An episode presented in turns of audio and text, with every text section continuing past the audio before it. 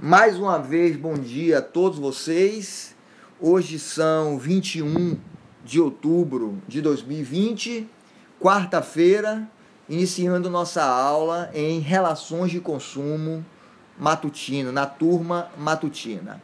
Minha gente, o assunto da aula de hoje, como eu já estava come começando, conversei com vocês no início de nossa, de nossa reunião aqui, é, às sete e meia da manhã, é, o assunto de hoje é, para mim, um dos assuntos mais importantes de nossa disciplina, de nosso conteúdo disciplinar e, por que não falar, para a nossa vida prática. O assunto de hoje, a aula de hoje, será sobre a responsabilidade civil nas relações de consumo. Então, vocês sabem que não apenas na matéria relação de consumo, mas a responsabilidade civil, né, no direito brasileiro, ele alcança um lugar de destaque. Né? É através deste tema, responsabilidade civil, que a gente consegue reparar, a gente consegue, a sociedade civil consegue né, é, alinhar os equívocos, os prejuízos, os danos, as ameaças, por que não falar das ameaças sofridas, né? E aqui especificamente nas relações de consumo, né? E eu sempre tenho dito a vocês o que é que não é hoje em dia uma relação de consumo.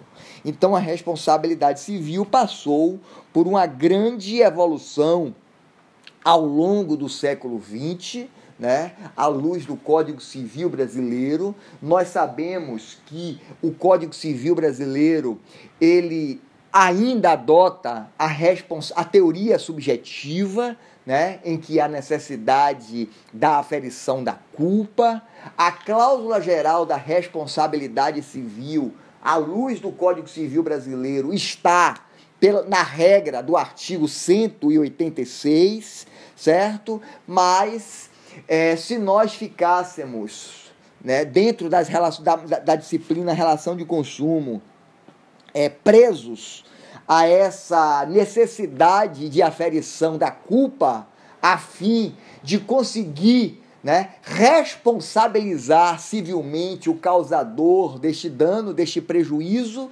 né, nós praticamente é, esvaziaríamos o Código de Defesa do Consumidor.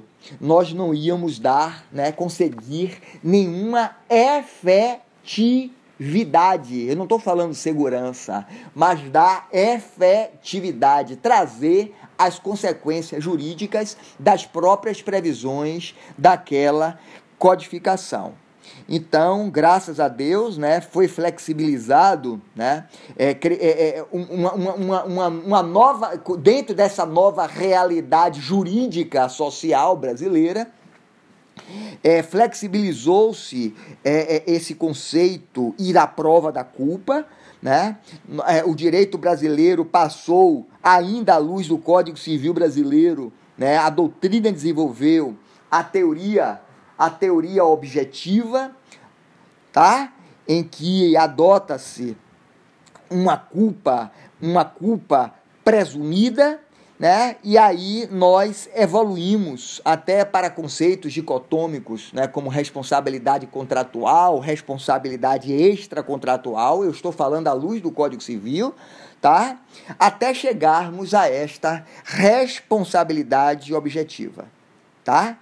e é dentro desta, desta linha de pensamento, né, já, já, já termos consagrado a responsabilidade objetiva e o Código de Defesa do Consumidor. O Código Civil Brasileiro adota as duas teorias. Né? Ele admite a responsabilidade objetiva em alguns casos, embora a responsabilidade subjetiva continue sendo a regra. A regra é, Velândia está escrevendo alguma coisa? Deixa eu ver aqui, gente, que eu estou é, devagando aqui e eu estou vendo que Velândia tá, começa a ver que Velândia está escrevendo aqui. Tá, eu acho que não. certo? Então, me perdi também agora um pouquinho. Então, o Código Civil Brasileiro ainda adota, mas ele passou a rece recepcionar a responsabilidade objetiva. E ao contrário do Código Civil, o Código de Defesa do Consumidor, né, sendo, de, sendo muito posterior a tudo isso, né, sendo de 1990, ele já passa a adotar esta responsabilidade objetiva, certo? Então, é uma responsabilidade fundada no risco integral, no qual passaremos a desenvolver todo o nosso conteúdo de, da aula de hoje. Tá bom? Alguma dúvida até aí? Então, nós sabemos. Alguma dúvida até aí, gente? Tranquilo?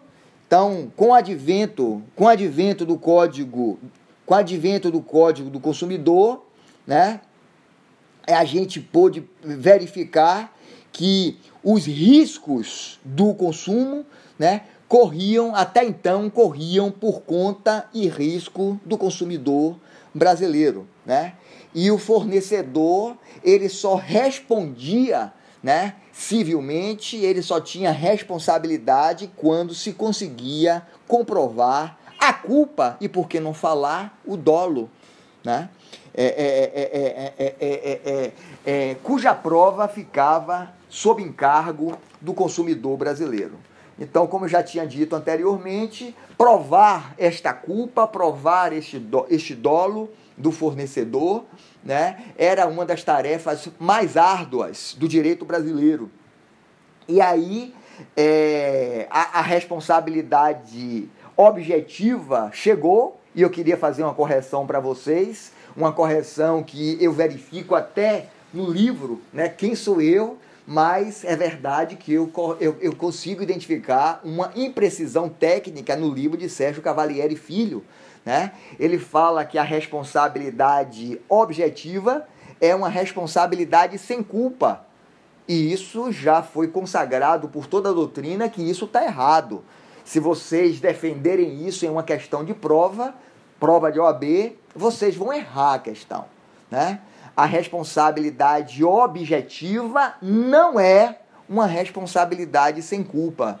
É uma responsabilidade cuja culpa né, não se afere. Portanto, é uma responsabilidade independente de culpa, que é muito diferente de responsabilidade sem culpa. Né? Aqui no Código de Defesa do Consumidor, para que a gente busque né, sanar os riscos das relações de consumo, os danos provocados nas relações de consumo, de consumo, o consumidor, a vítima, não há de se preocupar né, em provar a culpa ou dolo de quem provocou, certo? Aqui surge uma teoria, a teoria objetiva, a teoria do risco do empreendimento, o risco proveito do empreendimento, certo? de que aquele que exerce uma atividade profissional, aquele que, que exerce uma atividade empresarial, uma relação de consumo, su, é, é, oferece uma, produtos e, servi, e serviços para a sociedade civil, ele haverá de se responsabilizar, responsabilizar independente dele querer, independentemente dele ter culpa, independentemente dele ter dolo, certo? Então, minha gente, para todos os casos de acidente do consumo, né, quer decorrente de fato de produto, quer decorrente de fato dos serviços, né, agora o fornecedor haverá de se responsabilizar. Onde é que nós verificamos no Código de Defesa do Consumidor fato do produto ou fato do serviço, artigos 12 e 14, respectivamente. Então, abram aí o Código de Defesa do Consumidor e vamos fazer a primeira leitura dessas previsões de responsabilidade civil, por fato do produto, por fato do serviço. Vamos lá, minha gente? Artigo 12 o fabricante, o produtor, o construtor nacional ou estrangeiro e o importador respondem aqui, ó, independentemente de culpa. Se eu fosse vocês, eu até grifava essa expressão, para que vocês, né, fazendo uma leitura corrida, não se equivoquem com a afirmação errada de alguns doutrinadores que trata de uma responsabilidade sem culpa. Então, o importador respondem independentemente da existência de culpa pela reparação dos danos causados aos consumidores por defeitos decorrentes do projeto, fabricação,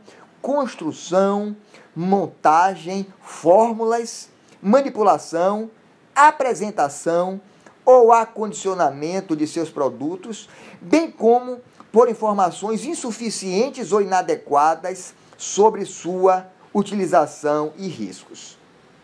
Eu ainda não vou falar para vocês né, o que é um produto defeituoso, isso está é, é conceituado no parágrafo 1 do artigo 12, mas vamos seguir né, para fato do serviço, a leitura do artigo 14, para que vocês verifiquem que também, quando se tratar de serviço, o Código de Defesa do Consumidor previu que o fornecedor de serviços responde, independentemente da existência de culpa, pela reparação dos danos causados aos consumidores por defeitos relativos à prestação dos serviços, bem como por informações insuficientes ou inadequadas pela sua fruição e riscos.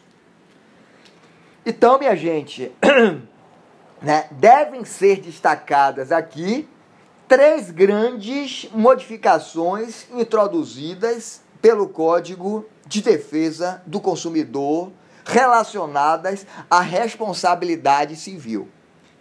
Primeira, ação direta do consumidor que esteja né, sendo prejudicado, que sofreu dano contra o fornecedor de produto ou de serviço e imediatamente afastando o mecanismo de responsabilidade indireta, de você poder indicar outras pessoas que levaram ao prejuízo da vítima, do consumidor.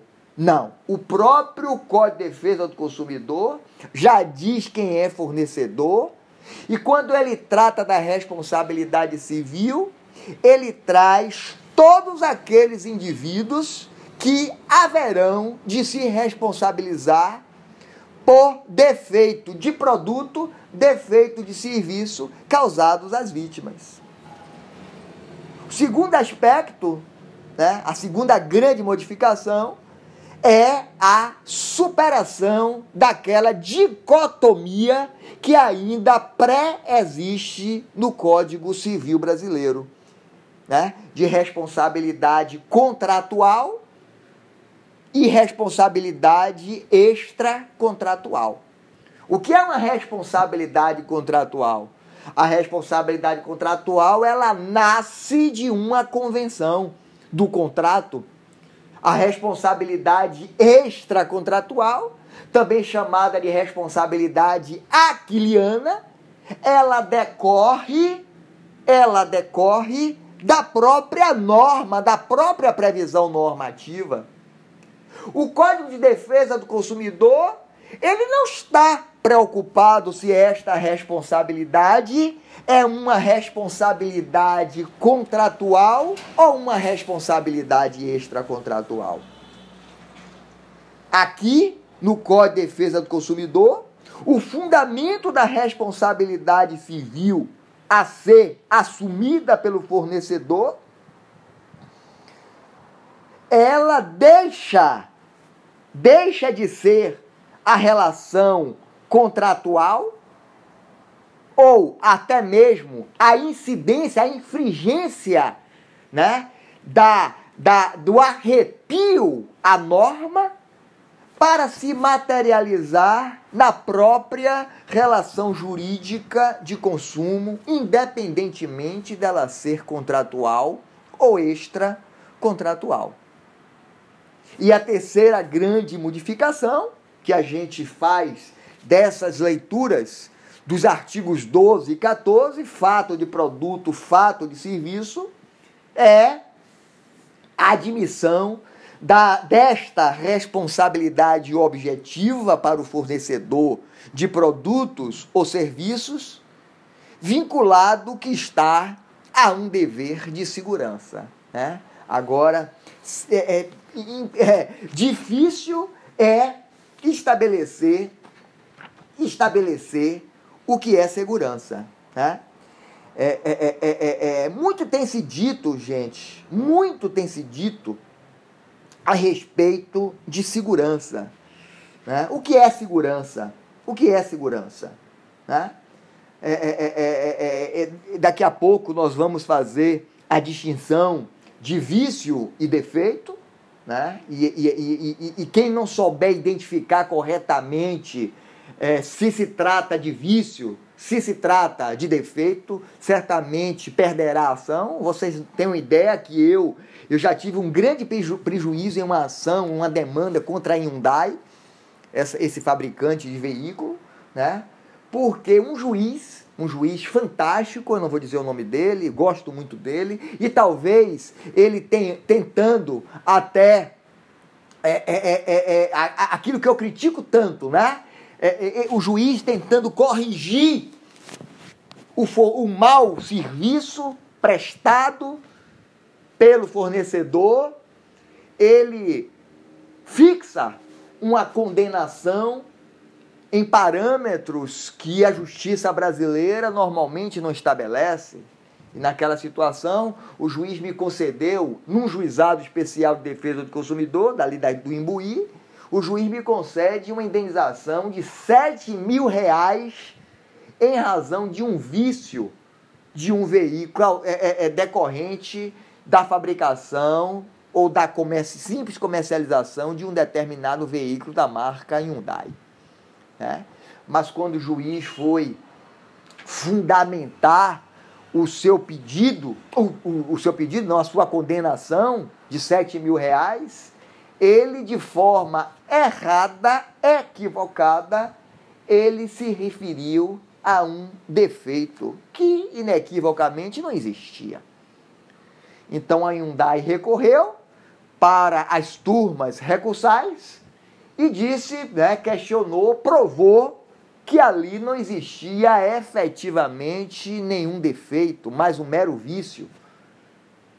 E a turma recursal reconhecendo, desconfigurando o defeito e trazendo a parâmetros ideais, corretos, né, do vício, da desconformidade, reduziu, acabou por reduzir a, a, a pena, a sanção, a multa estabelecida para o valor, a indenização para o valor de 5 mil reais, que eu ainda me dei por muito satisfeito naquela época, certo? Então, é, observe o que eu estou dizendo, né? É muito importante que o advogado, sobretudo, ele saiba identificar corretamente se se trata de defeito, se se trata de vício, para que ele não peça errado. Porque se pedir errado, ele já jogou né, água no, seu, no pedido do seu cliente. Certo? Então, é, em matéria de responsabilidade civil, né? Pela leitura dos artigos 12 e 14, a gente está vendo que aqui o Código de Defesa do Consumidor, como eu já tinha dito anteriormente, não sei se vocês perceberam, passou a adotar a teoria, a teoria do risco do empreendimento, também chamada do risco da atividade empresarial. Né? É a outra forma de, a outra forma de nós denominarmos a responsabilidade objetiva. A responsabilidade objetiva, né? Aqui vale aquela máxima: quem não tem competência não se estabelece.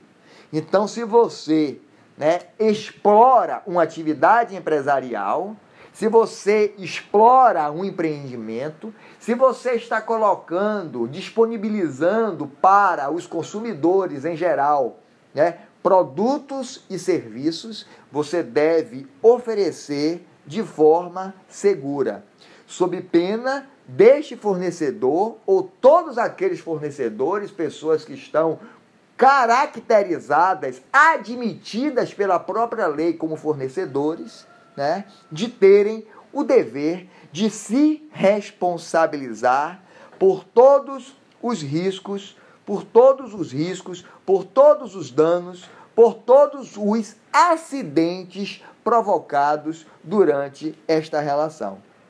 Então, minha gente, pela teoria do risco do empreendimento, né, eu já vi prova de OAB perguntando isso. Pela, é risco proveito ou risco do empreendimento? Você precisa se aproveitar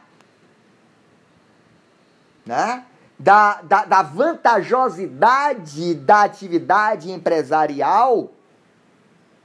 Eu, da mesma forma que Sérgio Cavalieri, da mesma forma que o professor Cristiano Chaves, né, eu me filio a eles, porque eu não posso me comparar a Sérgio Cavalieri, eu não posso me comparar a Cristiano Chaves, né? Mas eu me filio a esses professores, né? Que entendem que o Código de Defesa do Consumidor admite, né? Ele segue a teoria do risco do empreendimento, né? E portanto todo aquele que se disponha a exercer uma atividade empresarial, né?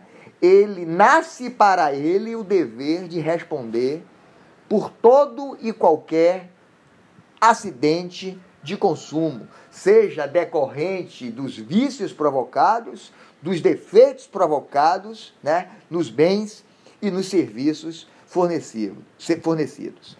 Independentemente de culpa, independentemente de dolo.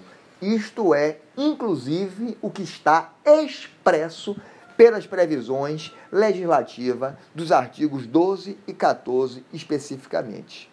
Então, verifiquem vocês que esta obrigação, esta obrigação, ela é, né, ela é própria, ela é sine, qua de um dever de obediência, de sujeição ao próprio Código de Defesa do Consumidor, as normas técnicas, as normas de segurança, bem como todos os critérios que nós vimos, nós já estudamos aqui os princípios, portanto, critério de lealdade, critério de segurança, da transparência, né? quer perante os produtos, quer perante os serviços que estão sendo ofertados à sociedade. Certo? Então, é, esta, esta responsabilidade é de todos, né? até mesmo para aquele que, não apenas para quem produz, para quem, para quem montou, mas também para quem estocou, para quem comercializou, para quem, de qualquer forma, disponibilizou para o mercado de consumo. Certo? Então, o fornecedor, ou por que não falar os fornecedores, né, compreendidos todos aqueles que estão circunscritos na previsão do artigo 3 do Código de Defesa do Consumidor, ele, pela teoria do risco do empreendimento, né? independentemente dele se aproveitar, dele lograr um proveito ou não lograr um proveito, ele passou a ser, pela própria previsão do, da lei, né? o grande garantidor desses deveres, desses deveres de lealdade, segurança, informação que decorrem das relações de consumo. Alguma dúvida até aí, minha gente? Alguma dúvida até aí? Se não me deixaram sozinho, deixe eu seguir, certo? Então vamos lá. Eu sei que minha amiga Vitória não me deixa só. Minha amiga Vitória não me deixa só. A bichinha tá sempre aqui, ó. Não, pode, vamos, kkk. Ela tá sempre aqui. Tem um bocado de gente com ciúmes, Vitória, da gente. Ó, um bocado de gente com ciúmes. Mas eu não vou nem falar o nome deles, né? A Ariana tá em fúria. A Ariana tá em fúria, mas quem não me deixa sozinho é você, Vitória. Sinceramente. Certo? Ó a Ariana aí. uh, bora lá, gente. Então, é, qual é a, dentro já, já verificamos, né? O tipo de responsabilidade objetiva, o que é que isso significa, independentemente de culpa, né? Não é uma responsabilidade sem culpa, né? Já vimos que já vimos quem é o grande garantidor, qual é a teoria adotada, não é a teoria do risco proveito, não é a teoria do risco proveito, é a teoria do risco do empreendimento, que é muito maior, né? Ela, ela agasalha um leque muito maior de direitos, ela ampara desta forma muito mais do consumidor e, portanto, sistem pela sistemática do Código de Defesa do Consumidor, né, aplicam-se sempre que ocorrer um acidente numa relação de consumo. Uma relação de consumo. Independente, aqui não se afere, né, se essa relação de consumo, essa relação jurídica, é contratual ou extracontratual. Certo? Então, a sistemática do Código de Defesa do Consumidor divide a responsabilidade do fornecedor em responsabilidade pelo fato do produto ou do serviço, que compreende os defeitos de segurança e a responsabilidade por vício de produto ou vício de serviço. Eu vou repetir. Eu vou repetir. Tá bom? Então, a sistemática do Código de Defesa do Consumidor no que se refere a. Re... Anotem isso. A sistemática do Código de Defesa do Consumidor, no que se refere à responsabilidade civil, né? divide esta responsabilidade, né? Que é um dever normativo, cujo garantidor são os fornecedores, à luz do artigo 3 né? pela responsabilidade pelo fato do produto, artigo 12, pelo fato do serviço, artigo 14, certo? E a responsabilidade pelo vício do produto, artigo 18, e vício do serviço, artigo 20. Artigo 20. E agora sim, nós vamos passar a distinguir defeito de vício. Muito bem. Já que nós fizemos a leitura, já estou aqui abrindo meu Código de Defesa do Consumidor novamente, já que nós fizemos lei, as leituras dos artigos, a leitura dos artigos 12 e 14, passem para o artigo 18 e 20, respectivamente. Vamos lá. Artigo 18. Os fornecedores de produtos de consumo, duráveis ou não duráveis, respondem solidariamente, isso é muito importante. Se eu fosse vocês, eu grifava esta expressão aqui, esta qualidade, solidariamente, portanto, não é uma obrigação subsidiária. Aqui tá fácil, aqui nós estamos conversando, aqui nós estamos compreendendo que nós estamos trazendo, colocando no mesmo balaio todos os fornecedores, todos aqueles que estão previstos no artigo 3 do Código de Defesa do Consumidor, mas lá na prova vão perguntar a você se se trata de uma responsabilidade solidária, subsidiária e você vai errar. Embora o Código de Defesa do Consumidor tenha a previsão da responsabilidade subsidiária. Vamos verificar. Vamos verificar. Então voltemos aqui para o artigo 18. Os fornecedores de produtos de consumo duráveis ou não duráveis respondem solidariamente pelos vícios de qualidade ou quantidade que os tornem impróprios ou inadequados ao consumo a que se destinam ou lhes diminuam o valor, assim como por aqueles decorrentes da disparidade com as indicações constantes do recipiente da embalagem, rotulagem ou mensagem publicitária respeitadas as variações decorrentes de sua natureza, podendo o consumidor exigir a substituição das partes viciadas. Então, aqui, esse artigo 18 é muito amplo, né? porque você verifica que há a previsão da responsabilidade objetiva, que ela independe da prova, da aferição da culpa ou do dolo.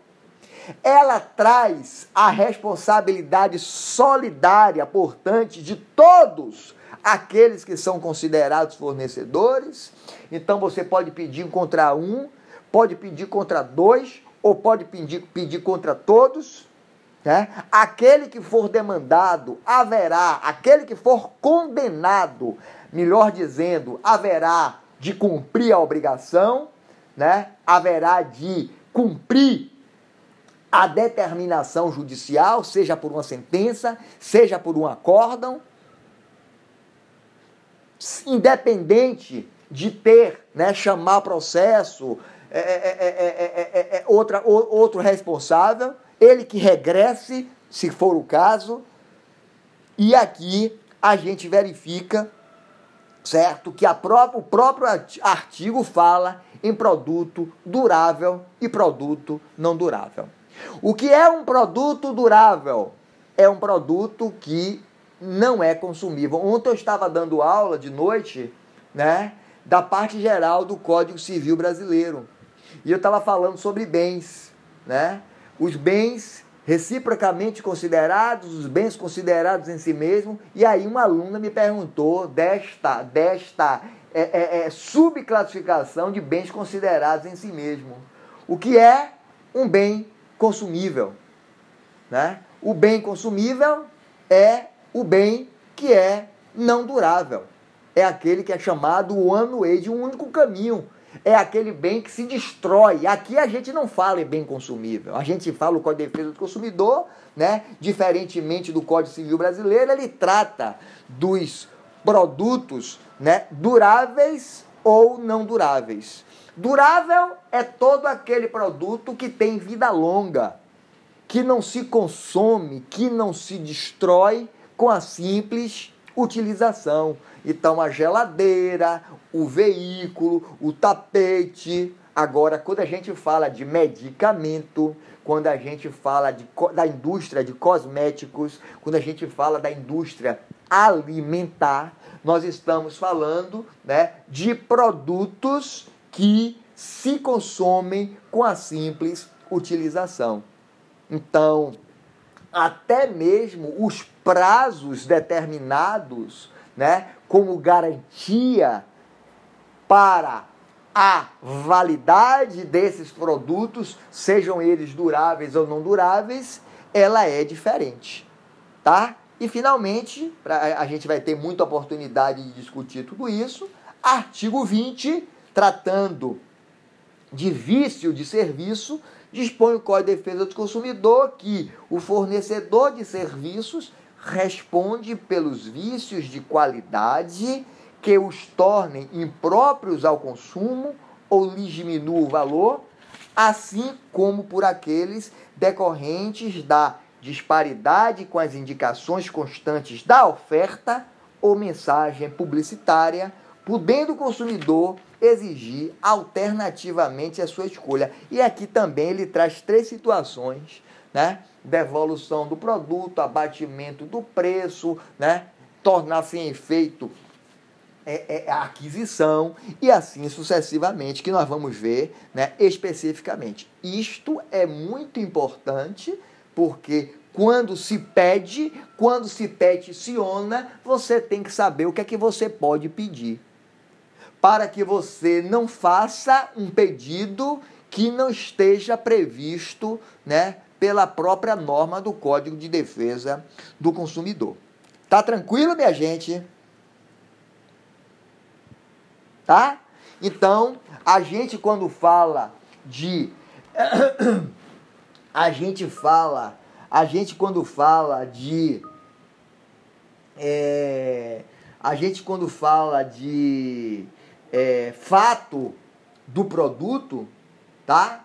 Fato do produto, fato do serviço, né, a gente, volta e meia, a gente se depara com inúmeras circunstâncias, inúmeros casos concretos, né, de prejuízos aos consumidores causados pela má prestação ou pelos danos provocados na execução, na prestação desses serviços e desses produtos.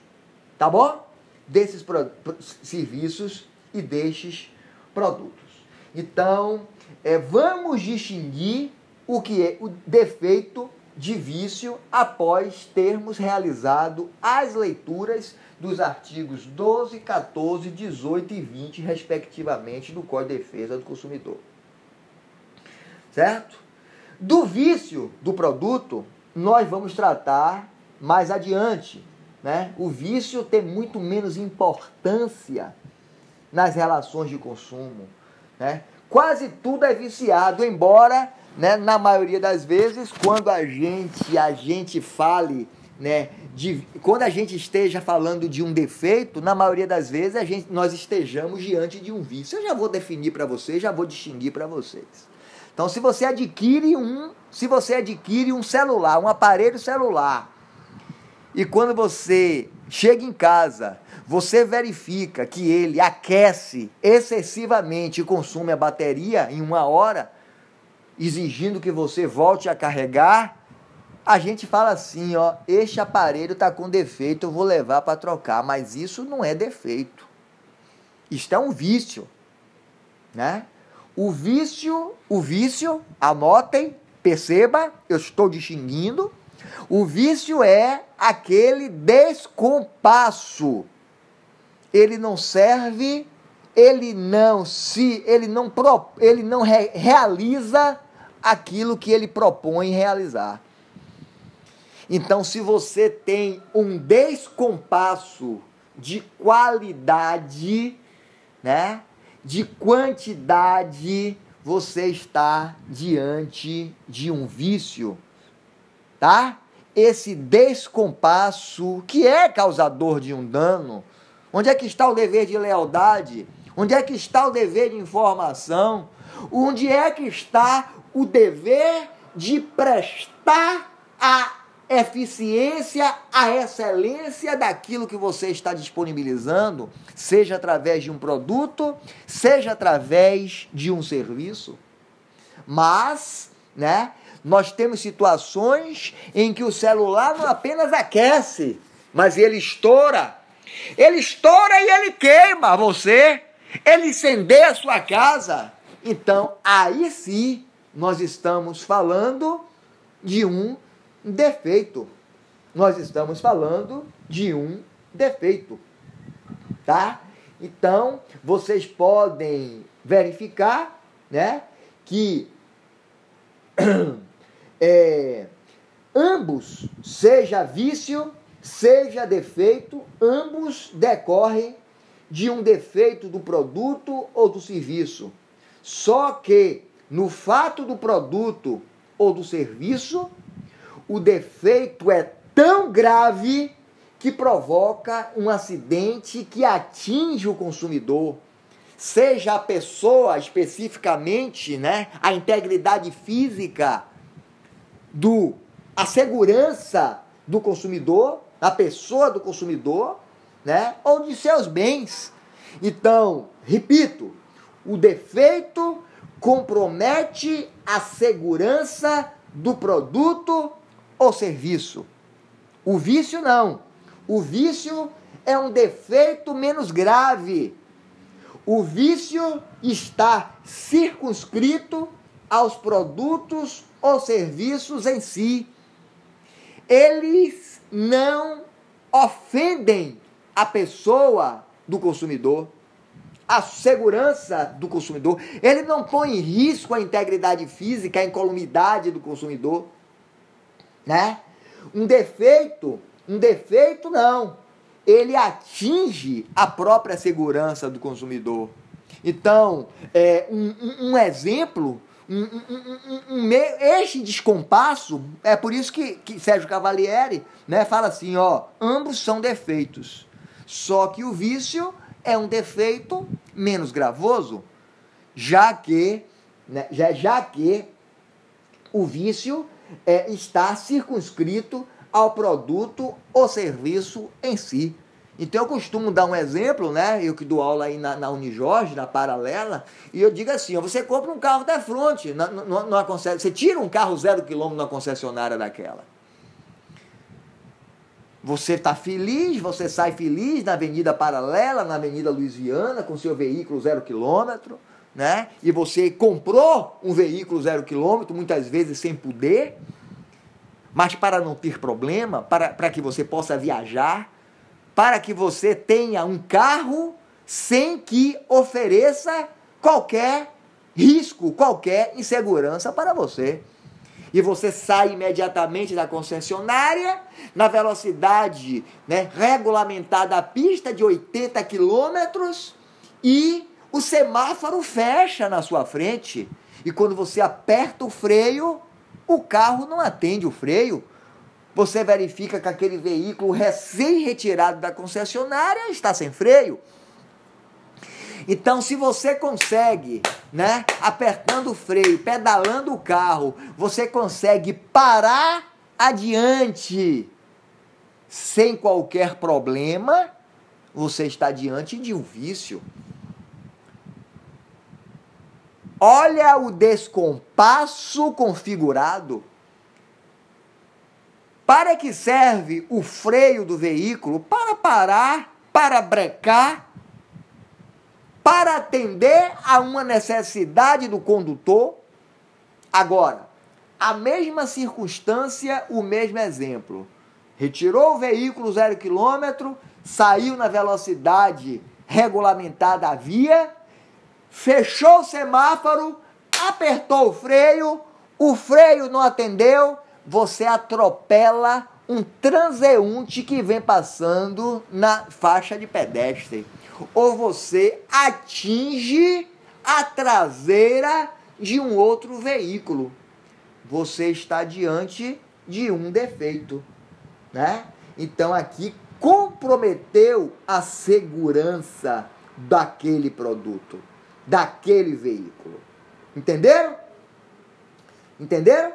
Então, um defeito que lhe é inerente ou intrínseco, que apenas causa o seu mau funcionamento ou não funcionamento, nós chamamos de vício. Menos gravoso do que o próprio defeito. Certo? Alguma dúvida até aí? Alguma dúvida? Então, agora, tratando especificamente de. Tudo bem. Professor, poderíamos nos referir. Deixa eu ver aqui que eu não li, desculpe. É, professor, poderíamos nos referir ao defeito como aquele. Deixa eu ver o que, é que você escreveu. Poderíamos nos referir ao defeito como aquele que somente gerou prejuízo ou somente aquele que gera risco à segurança a segunda parte. Né? O defeito é aquele que gera né, risco à sua segurança, à integridade física, como essenciais para a diferença, né, para diferenciar do vício. É a segunda parte que você colocou. Né? Então, se você. Uma coisa é o carro soltar a roda. O carro, também o carro que você acabou de comprar, o carro soltou a roda. Né? Se ele só soltou. Eu tenho uma aluna que brinca sempre comigo e fala, me chama até de, de, de, de, de Kika. Ela, ele, ela me chama de Kika, né? Porque eu falo assim, ó, você compra o veículo, o veículo solta a roda. A roda quica, quica, quica, quica e cai na mata. Você está diante de um vício. Mas se aquela roda quica, quica, quica e bate né, em uma pessoa que vem, né, que está no, no, na parada do ônibus, você está diante de um defeito. Ou se quando a roda solta, né, o airbag aciona e você, você está diante de um defeito. Então, tudo aquilo que se referir, tudo aquilo que se referir ao risco né, ou à segurança do consumidor você pode qualificar né, como um defeito. Entendeu, Ariana? Então, isso aí é um defeito. Vamos falar de fato do produto, artigo 12. Artigo 12. Fato do produto e, e falar mais precisamente, como a Ariana está perguntando aqui, o que é defeito. Então, minha gente, né? O fato do produto, Ariana, né? O que é fato do produto? É um acontecimento. Verifiquem vocês que ele é externo, porque ocorre no mundo exterior, causador de dano material ou moral. Então, este dano pode ser facilmente quantitativo, né? É especificado, né? O dano emergente, o dano reflexo, certo? Mas ele também pode ser gerador de dano à personalidade, dano moral, né? Do consumidor, que decorre, né? Daquele, daquele mau funcionamento do produto causador de um prejuízo né, ao próprio consumidor. Certo? Então, aqui nós estamos falando de defeito. Tá bom? Então, quando a gente fala de defeito do produto, a gente pode estar falando de um defeito que seja de concepção.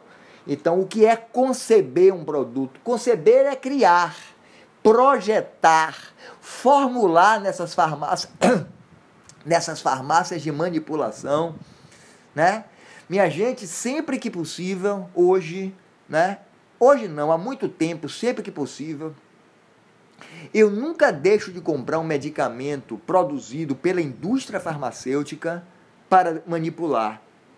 A possibilidade de equívocos numa farmácia de manipulação é muito maior do que na indústria farmacêutica. Quando você passa por um critério muito mais rigoroso de conferência. Então, esse defeito pode ser de concepção, que aqui é criação, projeção, né? Você projetar, formulação.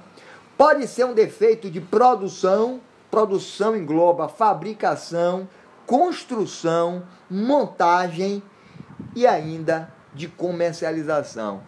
Na comercialização envolve-se a informação que pode ser inadequada ou pode ser insuficiente. Inadequada é uma coisa, insuficiente é outra. Insuficiente falta alguma coisa, ela é omissa. Né? Então a informação insuficiente ela omite algum dado a você. Ela é insuficiente, ela não é completa. Certo? Que é muito diferente, muito diferente, muito diferente da informação inadequada, imprópria, que trunca, que mente, que mente. Certo? Então, verifiquem tantas todas essas esses traços peculiares que eu estou trazendo para vocês. Certo? Então, é, é, é, tudo aqui, né, seja um defeito de concepção, de produção, de comercialização, nós chamamos de acidentes de consumo. Fornecimento de produto, o fornecimento de, so, de serviço nocivo à saúde, né, que comprometa a segurança do consumidor, é responsável pela grande maioria dos acidentes de consumo. Né? Então a gente verifica diversas situações. É, é, é, eu, eu, tenho, eu tenho uma matéria né, da, da Pepsi, PepsiCo, a PepsiCo. Então, a, a, a, a, a Pepsi Cola, né, ela, ela comercializou é, é, diversos produtos, né, colocou nos supermercados, nas, nas prateleiras de todo o Brasil, e aqueles produtos causaram causaram diarreia, levando à hospitalização de, inúmeras crianças que consumiam aquela marca. Então chegou-se a fazer um exame, né? E verificou que todos aqueles produtos estavam consumidos. Você quer um exemplo melhor do que dessa indústria, de, de, de, daquela fábrica de cerveja do Rio de Janeiro, que eu me esqueci o nome agora, né? Que chegou a matar algumas pessoas que, que, que, que consumiram cerveja artesanal, né? A, a, o Fantástico está acompanhando um caso de um ex-atleta, um ex-atleta, um cara que gozava de excelente saúde, que competia em triatlo. E o sujeito, o sujeito foi desenganado, passou mais de 60 dias numa UTI em coma, em estado vegetativo, conseguiu voltar, né? teve paralisia de todos os membros e após muito, muita fisioterapia, um tratamento altamente especializado, inclusive com necessidade de fazer, né? É, é, é como é que chama aquilo? Porque a, a, a, os órgãos, os rins pararam, foram paralisados e ele faz o que eu não, me, eu não me lembro como é que se chama aquele tratamento, né? De você, de você filtrar o sangue, né? ele passou a ter uma vida, uma vida menos limitadora. Então nós estamos de forma essa indústria, né? Esta fábrica de esta fábrica de cerveja, essa cervejaria, ela foi interditada, hemodiálise, exatamente, né?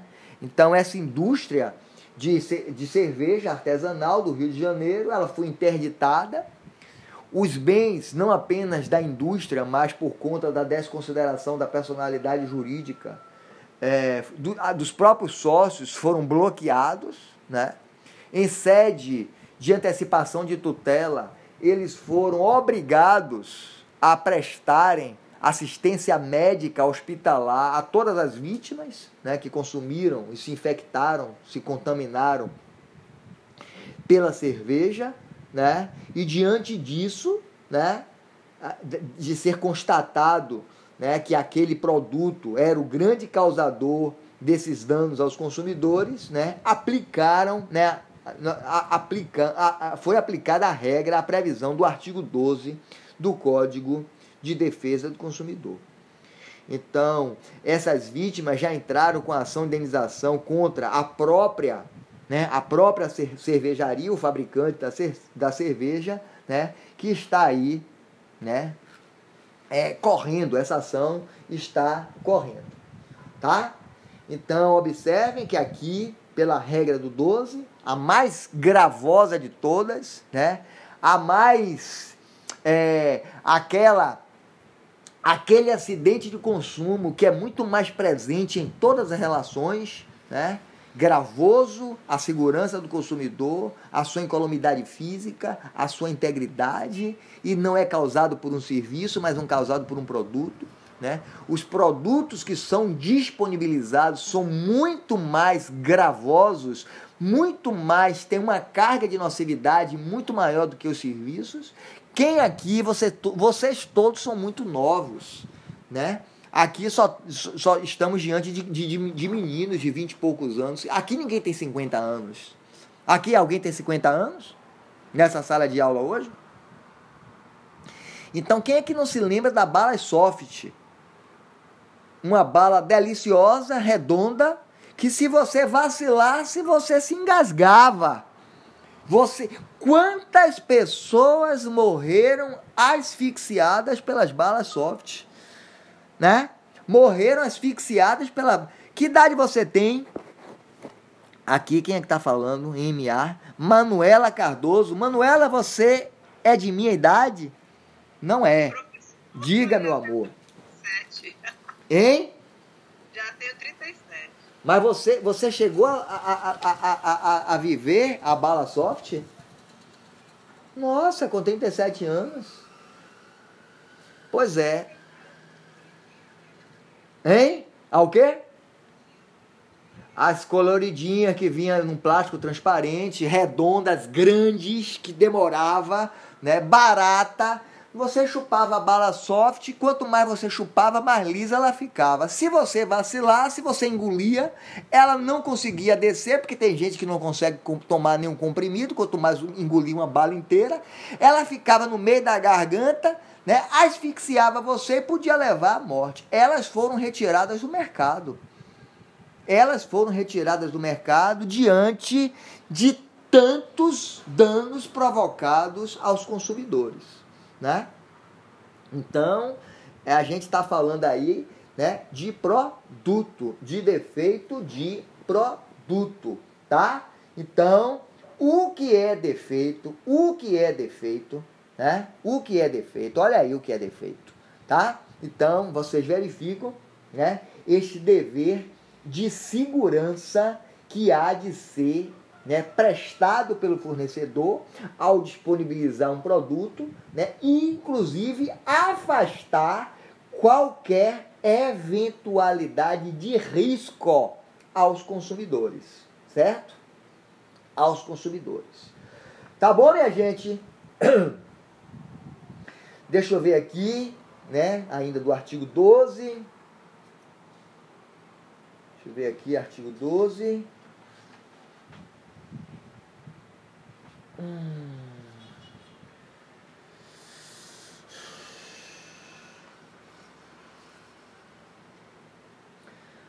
Muito bem.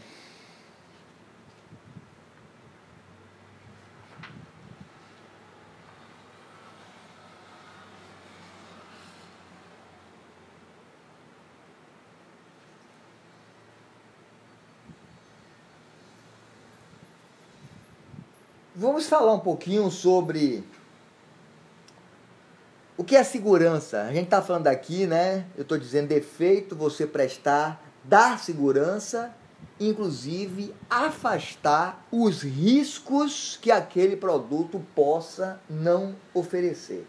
Então, minha gente, verifiquem vocês que a noção de segurança ela depende de você, né, de nós é, é, é atrelarmos dois elementos, né? A desconformidade com as expectativas que o consumidor tem em relação àquele produto e a, é, a, a, a, a capacidade daquele produto em causar um acidente, um dano à própria vítima. Daí, né, desta conjunção desses dois fatores, nós conseguimos extrair a noção de segurança, certo? Embora, eu repito mais uma vez, não, existe, não exista um produto 100% seguro, né? Então, quando eu falei de informação, eu já trouxe para vocês que, por exemplo, o próprio invólucro né, que, que, que protege uma máquina de split, ela pode ser asfixiante, ela pode matar. Né? Então ela pode ser causadora de um defeito a um consumidor. E seu filho, que é criança, é consumidor? É. É consumidor sim, né? embora não tenha sido ele que comprou. Tá bom? Então aqui O direito, quando fala de segurança, ele está falando do homem médio, do homem da, da, sociedade normal. Então, o direito, obviamente, que só atua né, quando a insegurança, eu falei das balas soft, falei, da, falei daqui da cervejaria, quando a insegurança ultrapassar o patamar de normalidade e previsibilidade. Certo? Então, aqui a gente adota o padrão né, a, a gente toma por base a concepção individual do consumidor, né? mas não toma, desculpe, não é estabelecido pela concepção individual do consumidor, mas pela, pelo homem médio, né? por uma média. Então, a gente quer saber né, quais são, a gente está falando de produto, quais são os produtos que ofereçam né, um grau de segurança ao consumidor, embora todo produto possa significar né, uma certa insegurança. Tá aí o Inmetro para dizer que aquele produto é inadequado para crianças abaixo de 3 anos por conterem peças pequenas que podem ser engolidas, asfixiantes e assim sucessivamente. Então, segurança é um conceito jurídico né, indeterminado, com conteúdo indeterminado, né, é, é, é, é cujo cujo é, é, é, é, conteúdo deve ser dado, estabelecido pelo juiz, né, diante a aferição do caso concreto que está posto à sua análise. Né? Então, é, é, volta e meia a gente vê aí os recalls né, da indústria automobilística que me impressiona, né, que é a necessidade daqueles próprios dos fabricantes, dos fornecedores, né, terem que se responsabilizar muito tempo